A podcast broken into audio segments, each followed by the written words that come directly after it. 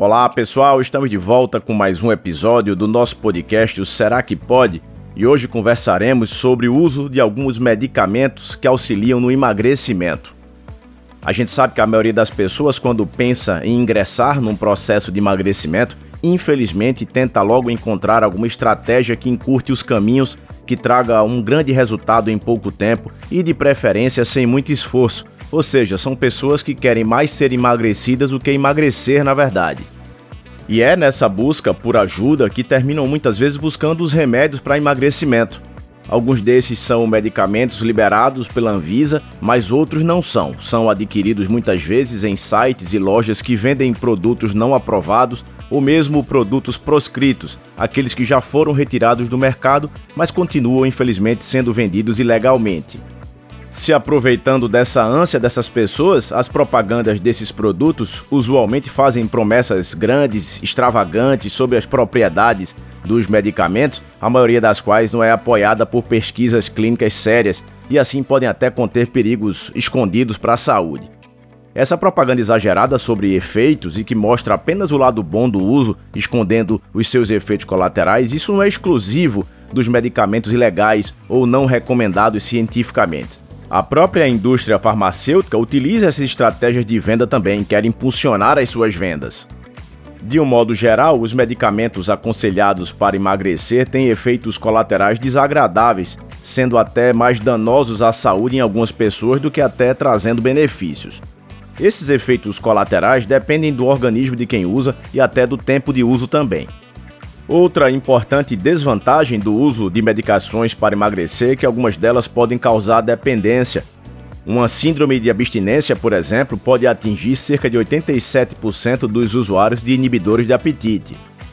Alguns buscam encontrar nesses fármacos redução do apetite, uma sensação maior de bem-estar, saciedade, algum efeito estimulante, redução da absorção de certas gorduras a nível intestinal, ou seja, buscam nos remédios uma solução para problemas que enfrentam, sobretudo, problemas de comportamento, de relação com a comida. A questão é que não são esses medicamentos que resolverão os problemas, não serão eles que mudarão o conceito de alimentação na cabeça dessas pessoas.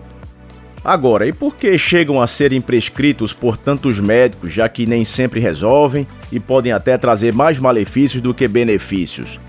Como eu falei, existem algumas classes desses medicamentos que são permitidas, são liberados e podem até ser prescritos pelo médico sim.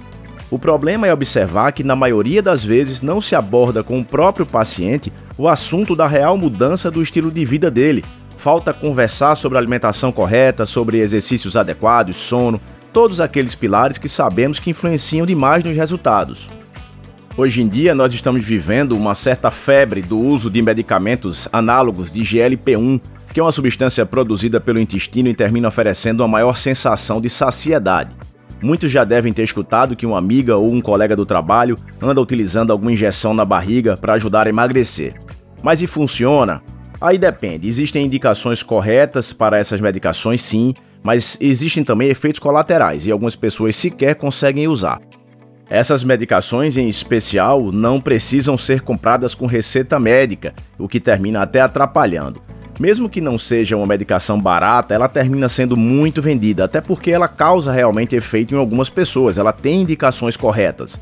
O problema é a gente observar que é um tipo de remédio que é muito utilizado sem indicação, sem orientação médica e, claro, sem outros ajustes no comportamento, sem um ajuste correto na dieta, o que vai terminar, por motivos óbvios, não trazendo os efeitos esperados. É muito importante a gente deixar claro que qualquer estratégia de emagrecimento pode vir a dar certo, mesmo alguma que chegue a utilizar algum desses medicamentos que nós citamos, mas desde que exista em conjunto uma verdadeira tentativa de mudança do comportamento alimentar, até para que os resultados sejam sustentáveis. Quem perde peso sem mudar a cabeça, mudar os seus conceitos, vai terminar recuperando esse mesmo peso ou até mais num tempo bem mais curto do que se imagina. Para se ter um resultado decente no emagrecimento, é preciso entender que você é que é o protagonista desse processo. Você e as suas atitudes, e não algum medicamento ou um eventual suplemento vendido como se fosse milagroso. Por hoje é isso, pessoal. Um forte abraço a todos e aguardo todos vocês no nosso próximo episódio.